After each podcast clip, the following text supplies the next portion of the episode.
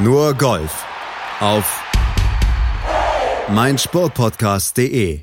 Nur Golf auf meinsportpodcast.de mit der Analyse der Wochenendturniere, natürlich mit dem AT&T Pebble Beach Pro M und wir schauen auch zu den Vic Open nach Geelong in Australien. Und da gab's ja einen Sieg eines jungen Mannes, der heißt Miwu Lee. Und das ist der Bruder von Minji Lee. Und der hat dieses Turnier gewonnen. Dieses Turnier, was seine Schwester auch schon mal gewonnen hat. Und er hat es vor allen Dingen gewonnen, während sie auch im Feld war. Denn es ist ja ein Mixturnier. Es ist ja ein co-sanktioniertes Turnier von der European Tour und auch von der LPGA Tour. Und da hat eben der kleine Bruder diesmal gewonnen. Da sprechen wir am Ende der Sendung natürlich auch nochmal drüber. Aber vorher einen kleinen Appetitanreger. Er hat nämlich in Richtung seiner Schwester dann im Interview mit der European Tour sich so einen kleinen Seitenhieb nicht verkneifen können. We played twice uh, at a tournament and I've come out on top for the third time, so I guess I'm the, I'm the better one. Uh, just leave it at that for now.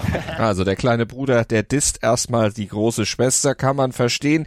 Desiree, meine große Schwester hier in der Sendung, ich diss dich nicht. Nee, bitte nicht. wir sind ganz lieb zueinander.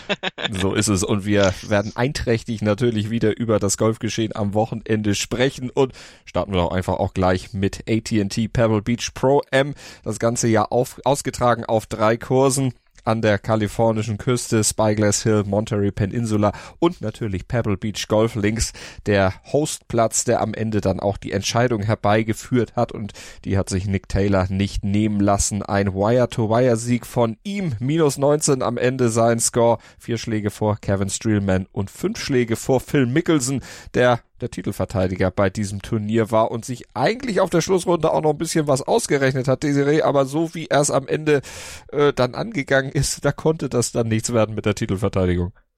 Naja, ähm, es ging alles ganz nett los, aber die acht war da so ein bisschen der äh, Point of No Return, wie es sich dann hinterher herausgestellt hat für Phil Mickelson. Da hat er leider, ähm, ja, also das ist dann immer eine Kombination aus äh, Risikobereitschaft, ähm, minimales Pech, vielleicht auch wetterbedingt und äh, vielleicht dann auch mal ein schlechter Schlag zu einem ganz ungünstigen Zeitpunkt. Da hat er sich nämlich ein Double Bogey geleistet auf dem Paar 4.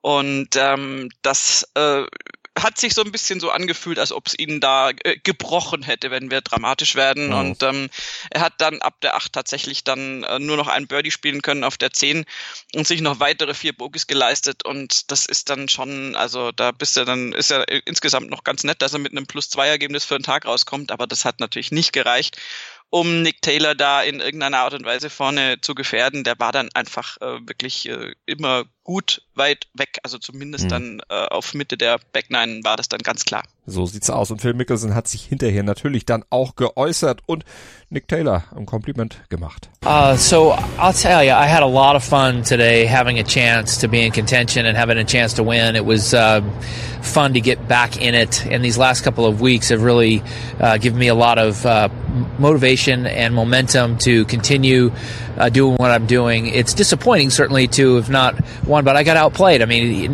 Nick played better than I did. He held a couple of great shots at Eagle on six.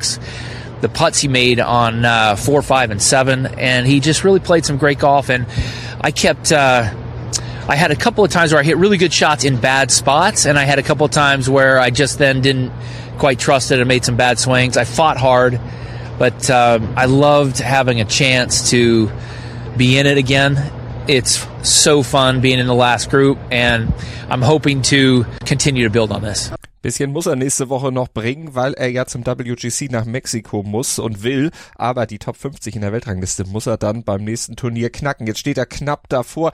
Ein Schlag hat ihn am, ihm am Ende gefehlt, um das jetzt schon zu erreichen, sich jetzt schon fürs WGC zu qualifizieren. Muss er also noch bei der Genesis Open nächste Woche etwas nachsitzen. Aber genug von Phil Mickelson erstmal, Desiree. Wir müssen Nick Taylor loben. Der erste Sieg für ihn nach 2014. Da hat er den ersten geholt und bisher auch seinen letzten, also fast sechs Jahre hat er warten müssen.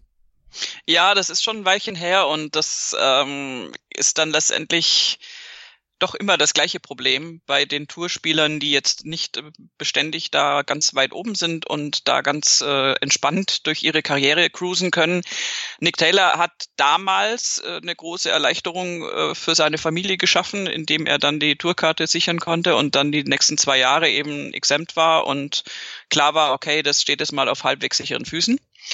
Oder beiden oder beides. Und ähm, dann hat er allerdings wirklich im Laufe der nächsten Jahre nicht so wirklich viel hinbekommen und insofern kommt der Sieg jetzt, also für mich durchaus überraschend. Ähm, er hat zwar viel an sich gearbeitet, das ist aber so ein Allgemeinplatz, den man tatsächlich bei jedem Spieler wahrscheinlich konstruieren kann, wenn man möchte, weil die sitzen alle nicht auf der Couch und gucken fern. Und insofern ähm, ist der Sieg jetzt auch für seine junge Familie äh, dieselbe Erleichterung, die es für viele andere Kollegen auch bedeutet, wenn sowas eintritt. Und das ist eben immer ein ganz wichtiger Punkt dann in der Karriere, dass man wieder jetzt äh, die Tourkarte hat und noch dazu hat er zum ersten Mal den Ausblick tatsächlich jetzt auch mal im FedEx Cup die Playoffs zu erreichen, was ihm bisher tatsächlich noch nie gelungen ist. In den letzten Jahren war er dann wirklich nicht dabei. Und das wäre jetzt so ein Ausblick, äh, auf den er zusteuern kann kann er auf jeden Fall. Und der kleine Sohn, der dreimonatige Sohn, der hat's dann auch verfolgen können, wird noch nicht sonderlich viel mitgekriegt haben, aber er war auf jeden Fall dabei, als sein Papa eine, wie er selbst sagt, incredible week hatte. Das hat er im Interview auf der Pressekonferenz gesagt. Yeah, it was an incredible week. It was uh, start to finish. You know, I started my first hole with an eagle. Um, I just felt like I read the greens so well this week and made a lot of crucial putts. Today was such a difficult day with the wind.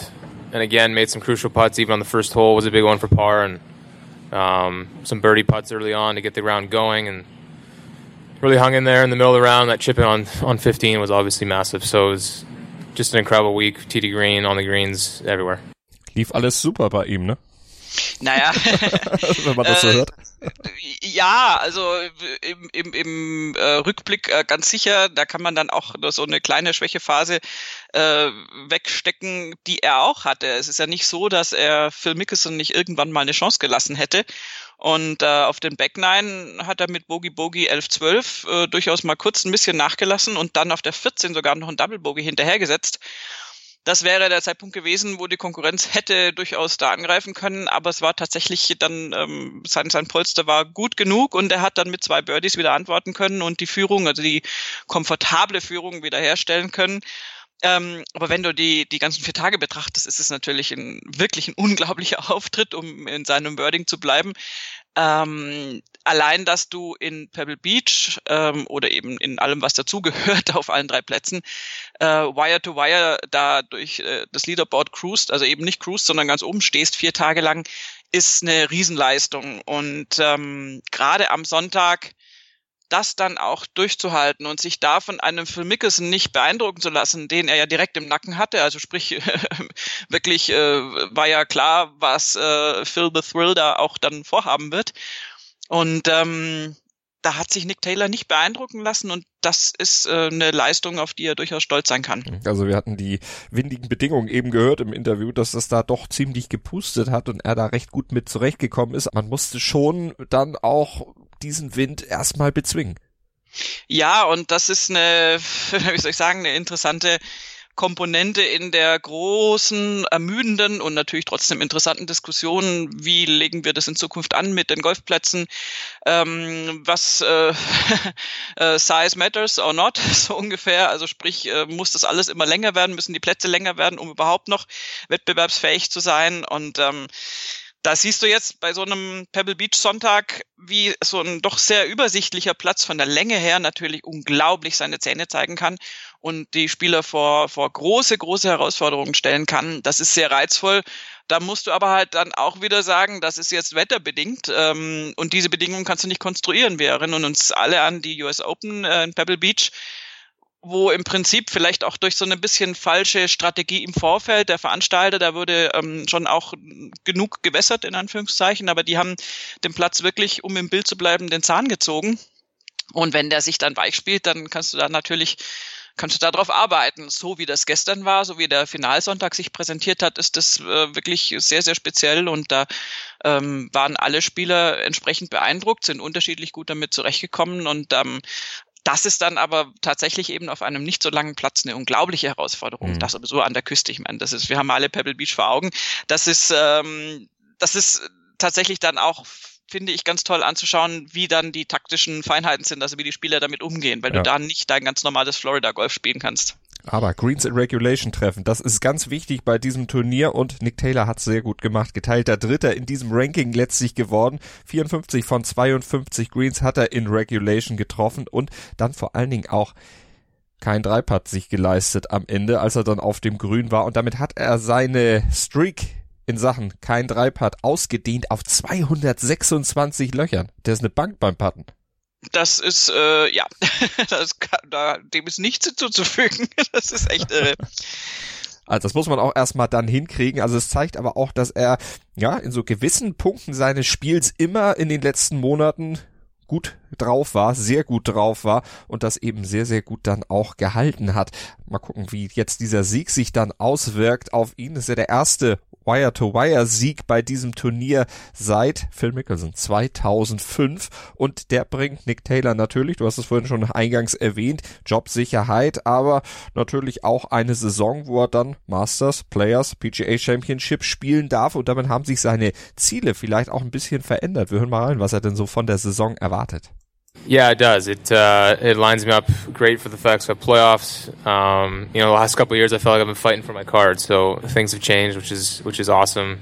Uh, be able to pick my schedule a little bit more. So all all great stuff. Uh, probably hasn't sunk in quite yet, but uh, yeah, I'm looking forward to uh, some rest today and tomorrow, and, and then play next week. Da wird er ein bisschen umplanen müssen insgesamt und das wahrscheinlich auch tun. FedEx Cup hat er gesagt, das ist ja schon mal, da ist er schon mal gut dabei. Ja, das ist aber genau die Ausgangsposition, die du dir irgendwann erarbeiten musst. Und ähm, wir sehen ja jetzt äh, bei Mickelson, wir sehen es bei Jordan Spieth, auf den wir sicher auch gleich noch zu sprechen kommen, ähm, wie umkämpft dann auch diese Top 50 der Weltrangliste sind, wie umkämpft es ist, dann in den FedEx Cup Playoffs zu sein. Dieser Kampf äh, entscheidet sich dann deutlich später natürlich im Verlauf der Saison noch. Und ähm, das muss für Nick Taylor jetzt ein Ansporn sein. Ähm, und wenn du so Rückenwind hast, hahaha, um im Bild zu bleiben, das ist ja unter heutigen deutschen Voraussetzungen auch ein schönes Bild, dann ähm, wie Nick Taylor ihn jetzt hat mit diesem Sieg, dann musst du natürlich auch schauen, dass du jetzt nach vorne blickst und dir natürlich auch die Ziele äh, wie soll ich sagen, hoch, äh, vernünftig hoch genug setzen. Und ähm, das macht er. Und äh, ehrlich gesagt, das hat mich schon sehr beeindruckt, wie er da gespielt hat und besonders, dass er sich von Phil Mickelson nicht hat rausbringen lassen. Also das, das klingt jetzt so platt, aber es ist tatsächlich schwierig mit so einem Typen, weil Phil Mickelson ist eine Type, da sind wir uns alle einig, im Flight zu spielen. Und wenn hinterher Phil Mickelson sagt, äh, äh, dass äh, Nick Taylor ihn outplayed äh, hätte, habe und ähm, und die Presse sogar sagt, äh, Nick Taylor outfilled Phil, weil er tatsächlich mit äh, ungleises Patten hast du ja eben schon angesprochen, aber das war noch nicht mal nur das Patten, das war auch ein kurzes Spiel und äh, übrigens auch zu einem ganz, ganz, ganz wichtigen Moment, ähm, nämlich äh, wirklich, als es so ein bisschen äh, den Bach runterzugehen schien, ähm, macht Nick Taylor dann eben den Chip-In von äh, vom Vorgrün aus und äh, setzt damit einfach ein Zeichen. Das ist ja, das ist ja dann doch irgendwie so ein Mann-zu-Mann-Fight äh, und und hat wirklich mit Phils äh, größter Stärke, nämlich dem kurzen Spiel, äh, dann auch gepunktet und ihm nochmal gezeigt, hey, pass mal auf, das kann ich übrigens auch, nicht nur patten. Und äh, insofern kann Nick Taylor da jetzt sicher drauf aufbauen und ähm, bleibt jetzt ähm, nachzuverfolgen, wie er, wie, wie er das jetzt weiterentwickelt über die Saison hinweg aber das äh, dieses Outfilled Him, das finde find ich sehr sehr schön, äh, weil äh, ja und da ist aber Mickelson auch äh, in Anführungszeichen ehrlich genug oder einfach fair genug, um zu sagen, hey, das hat er halt auch einfach wirklich gut gemacht. Ja, das ist äh, eine Fairness, die man Phil Mickelson da auf jeden Fall zuschreiben muss. Phil Mickelson, äh, hast du den Werbespot gesehen? Fällt mir bei dem äh, Punkt gerade ein, den er unter der Woche äh, ja gelauncht hat. Amstelbier, wo er in einem Rough sitzt, wo plötzlich ein Ball angeflogen kommt und er mit einem Spieler, der diesen Ball gesucht hat, darüber spricht, wie schwer es ist für Männer Freundschaften zu schließen mit einem anderen Mann, wenn man nicht gerade Phil Mickelson heißt und bei allen beliebt ist. Äh, ja. und genau so hat's Phil Mickelson auch gesagt. Also für die meisten Männer ist es schwer, Freundschaften zu schließen, es sei denn, man ist Phil Mickelson. Ich kann das. Äh, ganz genau. I'm Phil. also das Selbstbewusstsein bei Phil Mickelson transportiert sich dann auch in solchen Werbespots natürlich. Ja, ich äh, möchte jetzt nicht zu viel dazu sagen. Das äh, übertüncht dann so dass seine Turnierleistung. Nein, ich meine, das ist auf der einen Seite. Er sich selbst auf die Schippe, das ist doch irgendwie. Natürlich, das ist sehr selbstironisch. das Problem ist, dass er immer, also ich habe das Problem, wahrscheinlich äh, wird das auch unterschiedlich empfunden und in Amerika sowieso nochmal ganz anders. Aber ähm, das ist, also natürlich geht man davon aus, dass es selbstironisch ist, aber bei, bei Phil Mickelson kommt es immer so ein bisschen so rüber, als ob er es dann im Grunde seines Herzens doch ernst meint. Also deswegen. Ich du, bei jedem so Spaß ist ein bisschen ernst drin. Ja, also da ist eben nur für mich fa fast mehr als ein bisschen. Deswegen bin ich da immer so ein bisschen so, what, das hat er jetzt nicht gesagt, oder? Aber ist natürlich, äh, ich finde das gut, was er im Prinzip da macht. Ähm, der, der, der ist eine Marke, wenn du so willst. Das sind viele Golfspiele, aber Mickelson stellt sich da breit auf und ich meine, der hat schon so viele Werbespots auch gemacht, wo du sagst, oh, ey, wie kannst du nur ähm, da diese, diese Dingens, da diese Unternehmensberatungsdingens, wo er als Caddy dann dem, dem Konzernchef einflüstert, was, was, was gerade die gute Lösung ist und so. Ja. Das ist alles, ich meine, das ist zum Teil auch witzig. Aber der war doof im Vergleich zu diesem Bierwerbespot. Eben, ja, aber das, das, äh, das war so ein bisschen arg an den, an den Haaren herbeigezogen. aber er hat halt immer, ich meine, also zumindest ist es nie langweilig mit ihm. Also das ist so ein bisschen, auch mit seinen komischen Herrenhemden, die er dann eine Zeit lang getragen hat, dann sind es wieder seine, seine, seine Waden jetzt, die hoch oh, im Kurs ja. sind. Ich hätte beinahe neulich meine Waden fotografiert und auf Twitter gestellt in irgendeinem Phil Mickelson-Kontext. Ich habe schon vergessen, in welchen, aber ich habe es euch erspart. ähm, und äh, insofern es, es ist ja wurscht, aber man muss dann unterm Strich, also wenn man allen, allen Werbeblödsinn rausrechnet und allen Trash-Talk und alle Matches, die er da so gemacht hat, ähm, und dann mal rein bei den Leistungsdaten bleibt, äh, ist er jetzt einfach im Moment wieder da. Und ich halte es für überhaupt nicht ausgeschlossen, dass er dann letztendlich nächste Woche bei der Genesis mhm. die Qualifikation für WTC schafft und ich meine, wenn er so ein Jahr, ich meine, gut, letztes Jahr hat er auch Pebble Beach gewonnen, also nicht auch, aber da hat er Pebble Beach gewonnen und danach ging es dann nicht mehr ganz so toll weiter, aber grundsätzlich ist der so ein bisschen die Haarspitzen motiviert einfach immer noch. Also das ist äh, auch für das Alter, und das muss man jetzt wirklich mal so sagen, auch wenn es hart klingt, äh, nicht der ganz äh, standardgewöhnliche Weg.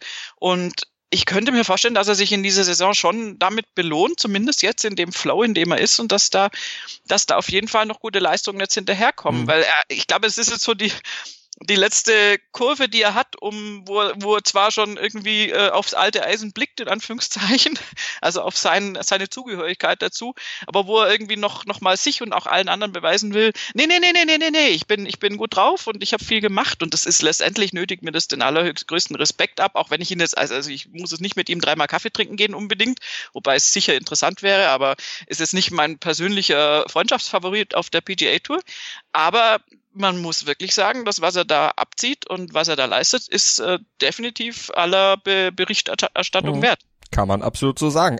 Aber wenn wir über positive Berichterstattung sprechen, müssen wir auch über zwei andere noch sprechen, die sich im vorderen. Feld platziert haben. Jason Day zum Beispiel, geteilter Vierter, die erste Top-5-Platzierung seit dem Masters im letzten Jahr und Jordan Spieth, die erste Top-10-Platzierung seit August, geteilter Neunter am Ende gewesen, vor allen Dingen eine super Schlussrunde gespielt, eine 67. Lass erstmal bei äh, Jason Day bleiben. Der hatte ja einige Probleme in den letzten Jahren. Kann man Jahren sagen? Ja. ja, ne? Das hat ja, zieht sich schon leider, etwas ja. länger hin, ja. leider bei Jason Day, ähm, der unter anderem auch Haltungsprobleme hatte, sein Brustkorb immer ja nicht ganz in Position hatte, wie er selber gesagt hat, das mit Hilfe einer Ballontherapie austariert hat. Er hat im Grunde Ballons aufgeblasen und dadurch seine Atmung kontrolliert und damit auch den Körper wieder etwas in Position gebracht. Wie das ganz genau funktioniert, das muss mir irgendwann nochmal ein Mediziner erklären. Es hat auf jeden Fall offensichtlich funktioniert. Ja, es geht so ein bisschen über Bewusstwerdung und natürlich über Atmung. Das ist klar, dass das ein Schlüssel ist zu, zu, zu Körperbeherrschung. Ähm, das mit dieser Einstellung, also das ist sein, wie er sagt ja, also er, sagt ja, dass er praktisch ohne T-Shirt und in Grundhaltung da eben schon ein bisschen verzerrt steht, was übrigens jetzt auch nicht unnormal ist, aber ähm, wie das mit dieser Atemtherapie so genau dann läuft, habe ich tatsächlich auch nicht, also zu 100 Prozent verstanden. Ich habe eine vage Vorstellung davon, aber äh, Fakt ist, dass Jason Day jetzt mal wieder ein, ja so ein kleines Ausrufezeichen gesetzt hat und ja viel zu lange für meinen Geschmack weg war. Jason Day ist für mich äh, sowieso so ein, wie soll ich sagen, so ein, so ein Aushängeschild des modernen Profi-Golfsports. Ähm, und zwar in, in eine ganz, leider in eine ganz unan, unangenehme Richtung, einfach weil er ja schon ganz, ganz früh selbst auch gesagt hat, ähm, als er auch Weltrangliste Nummer eins war und so weiter. Ähm, ich muss jetzt gucken, dass ich gewinne und viel Golf spiele und so weiter, weil mein Körper wird nicht lange halten. Und das hat er in sehr jungen Jahren schon gesagt. Und das ist genau, also so das, das, das Symptom dieser Schnelllebigkeit, dass du die Körper natürlich trainierst bis, bis an die Grenzen, dass du natürlich damit auch den Körper beanspruchst. Wir hatten das dann auch thematisiert im Kontext jetzt natürlich der totale Gegenpol Bernhard Langer, der mit einem ganz anderen Schwung und aus einer ganz anderen Zeit in der Lage ist, da noch im hohen Golferalter noch, noch äh, wunderbar äh, zu schwingen und sich äh, dabei halbwegs schmerzfrei, äh, schmerzfrei zu fühlen. Und Jason Day war für mich immer der, der, der Risikoboy sozusagen, also der, der das noch dazu richtig sagt, hey, mein Körper ist anfällig und das hat sich dann ja auch leider gezeigt. Und er kämpft da immer wieder mit Beeinträchtigungen und wenn er jetzt einen Weg gefunden hat mit dieser Ballon, Atem, wie auch immer Therapie, ähm, sein, sein Körper und auch eine gewisse Anfälligkeit des Körpers äh, gut irgendwie im Griff zu haben, freuen wir uns alle drüber, weil er jemand ist, der diese Szene bereichert und weil er natürlich grundsätzlich gutes Golf spielen kann. Er hat ein bisschen nachgelassen jetzt im Verlauf äh, des Wochenendes, hat am Sonntag dann auch tatsächlich, also diese Back Nine, die haben ihm nicht so geschmeckt irgendwie. Also da hat er eine sehr bunte Scorekarte abgeliefert mit drei Bogies, einem Double Bogey, also das, das äh, Iconic äh, Nummer 12 Loch, dieses Paar 3, das äh, hat er leider nicht unbeschadet überstanden. Aber ähm, auch zwei Birdies dabei gewesen und äh, grundsätzlich hat er gerade auch mit der 74 am, am, am Freitag ähm, da mal richtig äh, tiefe Runden auch auf den anderen Plätzen mhm. dann gezeigt und äh, also er ist mal wieder da, er ist Top 5, das war er lange nicht mehr und ähm, da bin ich jetzt gespannt, wie sich das, also weil es ist bei ihm jetzt hauptsächlich immer wieder durch körperliche Beeinträchtigungen äh, schwierig, da die Form zu halten ja. und vielleicht schafft das dieses Jahr. Mit dem Körper hatte Jordan Spieth nicht so große Probleme, da war es eher dann ja auch der Kopf, ne? Und dann hat er jetzt auf der Schlussrunde eine 67 hingelegt, war erster in allen relevanten Kategorien auf dieser Schlussrunde, im Scrambling, im T2 Green, im Approach, im Around the Green und Total ohnehin 67 beste Runde des Schlusstags ist das der Ze Fingerzeig in die richtige Richtung. Seine erste Final Round in den 60ern in dieser Saison. Er hat ja auch ein paar äh, Final Rounds nicht spielen dürfen. Äh, ist das. Ähm, ich glaube, dass äh, diese Statistikaussage wahnsinnig wichtig ist für ihn, weil für er in ja für den Kopf auch für so für fürs Textbuch irgendwie, ähm, weil er ja in den letzten Jahren, muss man ja schon sagen, inzwischen immer damit gekämpft hat, dass irgendeine Komponente nicht gepasst hat. Ich meine, mit dem Kampf ist er auch nicht ganz alleine auf der Tour, aber ähm, es war ja dann vor einiger Zeit mal das Patten, wo einfach kaum nachzuvollziehen war von außen, äh, dass der einst weltbeste Putter äh, da auf einmal irgendwie gar nicht mehr so richtig den Touch hat. Dann hat er das wieder besser im Griff gehabt, dann haben andere Komponenten nicht gestimmt, er hatte lange Zeit dann Probleme mit dem Drives. Äh, also er hat eigentlich alle Kategorien mal durchgemacht, äh, wo es mal nicht lief. Und äh, das äh, ist natürlich dann auch immer, also da musst du dauernd irgendwo an einer anderen Ecke Schadensbegrenzung betreiben und dauernd wieder einen anderen Part des Spieles wieder auf Vordermann bringen und jetzt einfach in allen Kategorien an einem Tag gleichzeitig vorne gewesen zu sein und auch die beste Runde des Tages gespielt zu haben, ist für den Kopf auf jeden Fall, ja, aber auch, auch, auch so für seinen, für seinen, für seine Inventur, wie, wie, wie läuft's denn jetzt gerade, ist es, glaube ich, ganz wichtig zu wissen. Und mit diesem Wissen, mit dieser Überzeugung jetzt in die nächsten Turniere zu gehen, das kann so ein Momentum-Changer sein. Das kann so ein, so ein, so ein Fünkchen sein, was den alten Jordan Spieth wieder entzündet und äh, ihn da zu tollen Leistungen veranlasst, was auch, äh, was ich mir auch wünschen würde, weil sowohl Day als auch Spieth sind Spieler, die du gerne vorne in Contention siehst. Und ähm, also hat mich schon beeindruckt, diese, dieser Tag, auf dem kann er sich ausruhen. Ich war, wir hatten ja schon angedeutet, Pebble Beach ist auch für Jordan Spieth eine Wiese, die er äh, nicht ungern mag. Und ähm, 2017 gewonnen, also der weiß, wie es geht. genau. Und ähm, ich glaube, dass äh, der wird da tatsächlich drauf aufbauen können. Also das ist, ähm, er sagt selbst, this is what I've been seeing. Also das, das ist jetzt für ihn praktisch eine Bestätigung äh, dessen, woran er gearbeitet hat. Und es ist also die Bestätigung, dass es jetzt funktioniert, dass seine Arbeit Früchte trägt. Und das muss er jetzt mitnehmen. 46 Plätze ging es für ihn auf der Schlussrunde dann noch nach oben eben in die Top 10. Also einrahmen und draus lernen beziehungsweise dran anknüpfen dann bei den nächsten Turnierstarts von Alex Shaker können wir auch noch vermelden. Geteilter 32. Platz. Dank einer 72er Schlussrunde ging es für ihn dann 23 Plätze auf der Schlussrunde oder nach der Schlussrunde dann noch nach oben. Also ein paar Pünktchen gibt's für ihn dann auch im FedEx Cup. Ja, soweit erstmal zum AT&T in Pebble Beach. Wir machen eine kurze Pause und dann springen wir rüber zur Vic Open, zur Family Affair der Familie Lee. Gleich mehr dazu hier bei uns bei Nurgolf auf meinsportpodcast.de. Was zum Teufel, du Bastard? Du bist tot, du kleiner Hundeficker. Und dieser kleine Hundeficker, das ist unser Werner. Ein ganz normaler Berliner Kleinstkrimineller, der dann aber im Knast das Ding seines Lebens dreht. Una Fantastica Risetta Perla Pizza. Er klaut seinem Zellengenossen ein Pizzarezept. Aber nicht irgendeins. Und mit dem eröffnet Werner dann die beste Pizzeria Berlins. Doch Werners Glück ist nur von kurzer Dauer. Denn es hagelt Probleme. Werners Pizzaparadies. Erstmals großes Kino- und Podcast-Format. Mit fetter Starbesetzung. Alina But, Kida Ramadan, Edin Hasanovic, Oliver Koritke, Ralf Richter, Ben Becker, Winfried Glatzeder, Anna Schmidt und viele mehr. Abonniert die Scheiße. Jetzt macht schon, mach! Die aktuellsten Themen aus der Welt des Sports. Auf meinsportpodcast.de. Willkommen bei meinsportpodcast.de. Wir sind Podcast. Wir bieten euch die größte Auswahl an Sportpodcasts, die der deutschsprachige Raum so zu bieten hat. Über 20 Sportarten. Mehr als 45 Podcast-Serien. Über 9000 veröffentlichte Podcasts und über 5 Millionen Podcast-Downloads allein im Jahr 2018. Wir sind Podcast.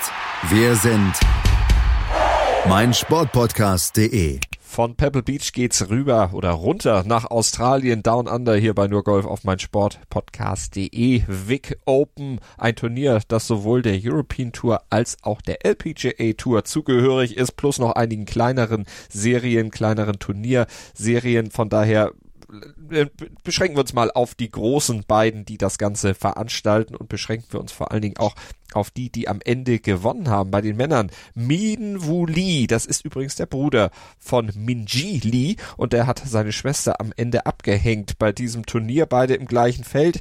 Min Woo Lee, der wird am Ende Erster bei den Männern, setzt sich durch mit minus 19, zwei Schläge vor Ryan Fox und seine Schwester, die wird Sechste bei den Damen. Am Ende hat dann zwei Schläge Rückstand hinter der Koreanerin Hee-Jung Park und die führt mal wieder eine südkoreanische Phalanx an, denn Park erste, Choi zweite und Ryu dritte. Und diese drei, die haben es dann auch noch im Stechen dann am Ende ausgefochten, da fiel dann erst nämlich die Entscheidung, also Kopf an Kopf da bei den Damen bei diesem Turnier bei der Vic Open.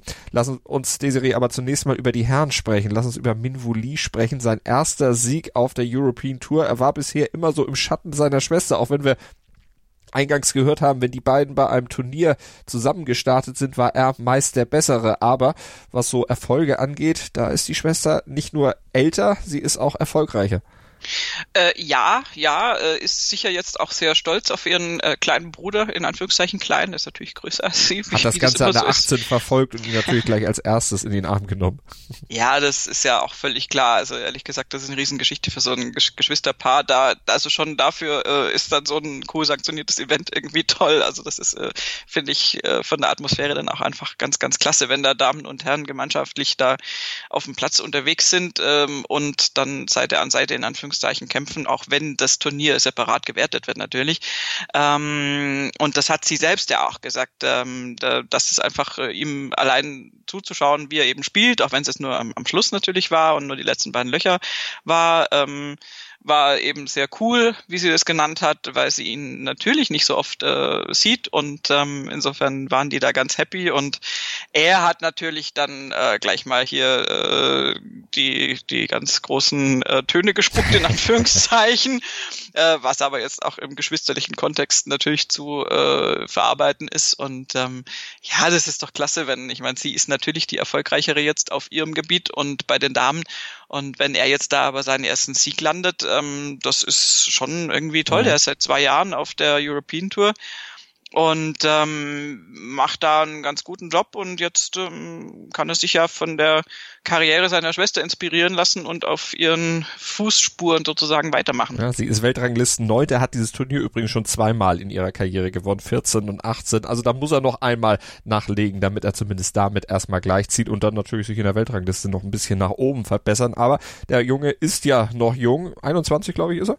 Und von daher mhm. hat er natürlich dann auch noch ein bisschen Luft nach oben und auch zeitlich noch ein bisschen äh, Luft, um dann eben sich ja zu äh, stabilisieren. Vielleicht dann mit der Tourkarte im Rücken dann jetzt auch noch mehr Platzierungen einzufahren. Ihm wurde es aber gar nicht so leicht gemacht, weil einer von hinten gedrückt hat, mit dem er gar nicht unbedingt gerechnet hatte. Ryan Fox nämlich, der kam dann auch nochmal auf. Der hat zwei Eagles gespielt auf der Schlussrunde. Ja, das ist Ryan Fox hat schon ein paar Jahre mehr auf der Uhr, in Anführungszeichen. Der ist äh, 33 und schon ein bisschen im Geschäft und hat da eine relativ spektakuläre Schlussrunde oh, hingelegt. Ja. 64, beste Runde des Turniers und wie er selbst sagt, seine beste Runde in den letzten 30 Jahren. Also seit er offenbar angefangen hat mit Golfspielen. Ich weiß nicht genau, ob er mit drei Jahren schon auf dem Golfplatz stand, aber zumindest Stimmt. hat er da wohl schon den ersten Schläger in der Hand gehabt. Es war nicht seine beste Runde, so scoremäßig in seiner Karriere. 2018 Aberdeen Standard Investment Scottish Open, da hat er mal eine 63 gespielt, aber die hat ihn nicht so weit nach vorne gebracht wie jetzt in Australien, auch wenn es natürlich auch ein, ja, vielleicht ein ein bisschen besser besetztes Turnier war damals in Schottland. Ja, aber bei Ryan Fox äh, kommt einfach jetzt so die Nähe zur Heimat da ins Spiel und ich glaube, das ist ja, das ist auch das, was Minwo Lee äh, gesagt hat, ist natürlich äh, total krass dann quasi zu Hause zu gewinnen und, und den, den Heimvorteil nutzen zu können und, und diese äh, heimische Umgebung eben genießen zu können. Und Ryan Fox wird diese Runde tatsächlich vielleicht als die beste ansehen. Erstens, weil sie makellos ist, bogiefrei und zweitens mit zwei Igel, also ein Igel am Paar 4 auf der Nummer 4 und dann ich meine, wie willst du dich anders spektakulärer noch verabschieden als mit einem Igel auf dem Schlussloch dann nochmal? Also ähm, das ist schon äh, sehr, sehr nice und äh, insofern kann ich mir schon vorstellen, dass also aus der Emotion raus das seine gefühlt beste Runde ist. Und ähm, er hat da halt einen richtigen Move nach vorne gemacht hat Min Lee nicht mehr einholen können, weil der einfach äh, selbst noch zu gut gespielt hat in der Schlussrunde mhm. und sich da einfach keine Blöße gegeben hat. Ein einziges Bogey ähm, am zweitletzten Loch, aber äh, gut, das, da war es dann, er hat ja das Birdie spielen können, um dem Eagle von Ryan Fox dann zu begegnen auf der 18. Aber das ist äh, Ryan Fox da, also hat er sicher den Tag der Tage da. Vor allem, weil man ja auch noch mal äh, herausstellen muss, wie schwer der Wind dann auch letztlich den Spielern das da gemacht hat am Schlusstag. Das war schon ganz schön böig. Ja, und da ist es dann eben, also unter solchen Bedingungen, deswegen meinte ich bogiefrei. Also es gibt Plätze, wo ich mhm. persönlich finde, dass eine bogiefreie Runde jetzt nicht so wahnsinnig erwähnenswert ist. Es ist immer, weil sich jeder Spieler darüber freut. Das ist ja so ein so ein Grund, äh, grundsätzliches, äh, ja, so, so ein grundsätzliches Ansinnen, dass man natürlich Bogies weitestgehend vermeiden möchte, aber dann unter solchen Wetterbedingungen dann auch noch äh, da wirklich ähm, kein einziges Mal irgendwie sich eine Blöße zu zeigen. Ich meine, auch Jordan Spieth jetzt, ich meine, Pebble Beach ist nochmal eine andere Geschichte mit Wind jetzt gewesen ähm, am direkten Vergleichstag, aber es, auch Jordan Spieth hatte bei einer fantastischen Schlussrunde halt einen Bogie noch drin und das ist äh, auch wirklich ihm nicht vorzuwerfen, weil das ganz, ganz schnell mal passieren kann und Ryan Fox hat das vermieden. Insofern definitiv eine Runde für sein persönliches Geschichtsbuch. Hm, kann man absolut unterstreichen, aber natürlich besonders dann eben für Minwu Lee aus den von uns eben schon genannten äh, Gründen. Gucken wir auf die Damen. Auch da haben wir ja schon gesagt, da fiel die Entscheidung ganz spät, nämlich erst im Stechen. Minus acht, drei Südkoreanerinnen, alle ins Stechen reingekommen und die mit dem besseren Ende dann Hee Park. Genau, also da, das, da war nicht abzusehen, wie das ausgehen würde. Äh, klar, es ist im Stechen immer so, aber ähm, die kennen sich natürlich auch sehr, sehr gut, was ich dann reizvoll finde von, von der Konstellation her. Und So Yeon Ryu ist jetzt nun definitiv auch eine Spielerin, die da ähm, mit der zu rechnen ist. Aber Young Park hat es wunderbar gemacht und hat sich da dann durchsetzen können. Und da siehst du halt auch, wie, wie äh, krass eng da das Damengolf beieinander ist, noch dazu in Rechnung gezogen, dass wir ja bei dem Teil des Turniers, der, also bei, der, bei dem Damenteil des Turniers ein weitaus höherklassiges Feld hatten als bei dem Herrenteil. Der, der Herrenteil war ja European Tour und Australasian Tour und da war jetzt also nicht die Creme de la Creme der ja. European Tour am Start, sondern doch sehr, sehr, sehr viele äh, äh, Heimstars, also Australier und Neuseeländer. Bei den Damen war im Prinzip äh, ein sehr, sehr gutes Feld am Start und insofern war es da auch äh, gar nicht so leicht, sich dann gegen die koreanische Übermacht durchzusetzen. Minji Lee hat es äh, selbst auch spüren müssen. Die hat einfach, die hat sehr, sehr gut angefangen. Die war am Freitag absolut in Contention und ähm, hat aber dann am Wochenende einfach Federn gelassen mit einer 74 und einer 73 obwohl sie zu Hause ist und obwohl sie ja jetzt äh, Platzbedingungen und so weiter alles kennt. Ähm, also da sieht man, dass das alles nicht, nicht ganz so einfach ist und, und gegen dieses Feld einfach äh, dann schwierig wird. Und die Koreanerinnen haben sich da durchgesetzt, haben mhm. eine tolle Performance gezeigt. Also dass die da wirklich zu dritt vorne dann äh, übrig bleiben, das war jetzt auch im Laufe des Turniers erstmal nicht abzusehen, ja. aber es entspricht den Tendenzen der sonstigen Turniere natürlich. Definitiv. Auch. Und das ist am Ende dann auch noch so spannend machen. Vier Extralöcher letztlich gespielt worden. Park hätte es schon am ersten Extraloch beenden können, wenn ihr Eagle Putt auch tatsächlich reingegangen wäre. Der ging dann aber doch leicht äh, vorbei. Von daher es wurde dann noch sehr künstlich in die Länge gezogen, aber hat der Spannung natürlich dann ordentlich zugetragen und ein tolles Turnier aus Damensicht dann am Ende beschlossen. Nicht so toll war es aus deutscher Sicht. Esther Hinseleit, die einzige deutsche Starterin, war da, hat ihr Saisondebüt gegeben, ihr Debüt auf der LPGA Tour auch in dieser Saison. Sie hat ja jetzt frisch die Karte gekriegt, aber zweimal 72 am Ende hat das für einen Cut nicht gereicht. Ja, aber also das, ich finde diese Turniere in Australien äh, heftig, wenn du das nicht nicht so gewohnt bist. Äh, ich meine, die European Tour hat ja auch schon in Australien gespielt, so ist es nicht. Aber ähm, das ist, finde ich, ganz ganz oft für europäische Starter so, dass die da nicht nicht das Blaue vom Himmel runterspielen. Und insofern würde ich das mit einrechnen. Und Esther Henseleit ist jetzt ganz neu auf der LPGA Tour, muss da erstmal ankommen und muss auch erstmal sich da einfinden im im Feld. Und sie hat durchaus gezeigt, dass sie Potenzial hat, da äh, serienweise Birdies zu spielen. Es waren halt nur in diesem Umfeld jetzt einfach noch zu viele Bogies dabei. In der ersten Runde war es noch ein bisschen äh, stabiler insgesamt. Vier Birdies, drei Bogies. Äh, das ist, ist prinzipiell irgendwie okay, aber war nicht niedrig genug, um dann gut vorzulegen. Und die zweite Runde hat sie dann ähm, ja, also gut begonnen, auch wieder mit zwei Birdies. Der hat sie auf den Back Nine angefangen und hat aber dann auf der Eins, die ja dann die Zehn war, dann Double Bogey gespielt und das hat ihr wahrscheinlich, also wenn man das, das ist relativ wurscht, wo man ansetzt, aber die zwei Schläge haben dann gefehlt. Sie ist relativ knapp am Cut gescheitert und ich würde das jetzt aber in keinster Weise irgendwie als besonders tragisch bezeichnen, weil das ist jetzt klar, dass auf der LPGA Tour ein anderer Wind weht und sie da erstmal ankommen muss. Und wie gesagt, dann noch in, in Australien vom Wetter her, von allem, von Spielbedingungen her sicher nicht der einfachste Einstieg. Mal gucken, wie es für sie dann weitergeht. Wir haben auf jeden Fall den Weg von Esther Henseleit und den Weg der anderen Golfer, der anderen Top-Golfer, der anderen deutschen Golfer natürlich im Blick hier bei Nurgolf auf mein Sportpodcast.de, European Tour, PGA Tour, LPGA Tour, Ladies European Tour, alles was das Golferherz begehrt, das kriegt ihr bei uns hier in unserem Podcast. Zweimal wöchentlich sind wir für euch da und freuen uns natürlich auch, wenn ihr uns beim nächsten Mal dann wieder einschaltet oder uns abonniert mit dem Podcatcher eures Vertrauens bei iTunes auf unserer Webseite, wo auch immer ihr mögt. Ihr findet nur Golf natürlich und werdet dann bestens hoffentlich aus eurer Sicht dann auch von uns informiert, gebt uns ein paar Sternchen bei iTunes, schreibt uns eine nette Rezension, würden wir uns sehr drüber freuen und dann bis zum nächsten Mal an euch, liebe Hörer und natürlich an dich, liebe Desiree. Freue ich mich schon drauf. Bis dann. Ich habe mich natürlich schockverliebt, weil die war wirklich ganz, ganz klein. So begann die Mensch-Hund-Beziehung zwischen Christina und Tierschutzhund Frieda. Und wie es danach, nach dem ersten Moment der Verliebtheit, so weiterging und welche Klippen es danach zu umschiffen galt, das hört ihr in der neuen Ausgabe von Iswas Dog, dem Podcast für harmonische Mensch-Hund-Beziehungen. Iswas Dog mit Malte Asmus. Überall, wo es Podcasts gibt. Nur Golf auf meinsportpodcast.de 90 Minuten, zwei Teams, pure Emotion. Es geht wieder los. Die Fußball-Bundesliga auf meinsportpodcast.de. Abonniere jetzt deinen Bundesliga-Podcast und sei dabei im Bully Special. Weserfunk.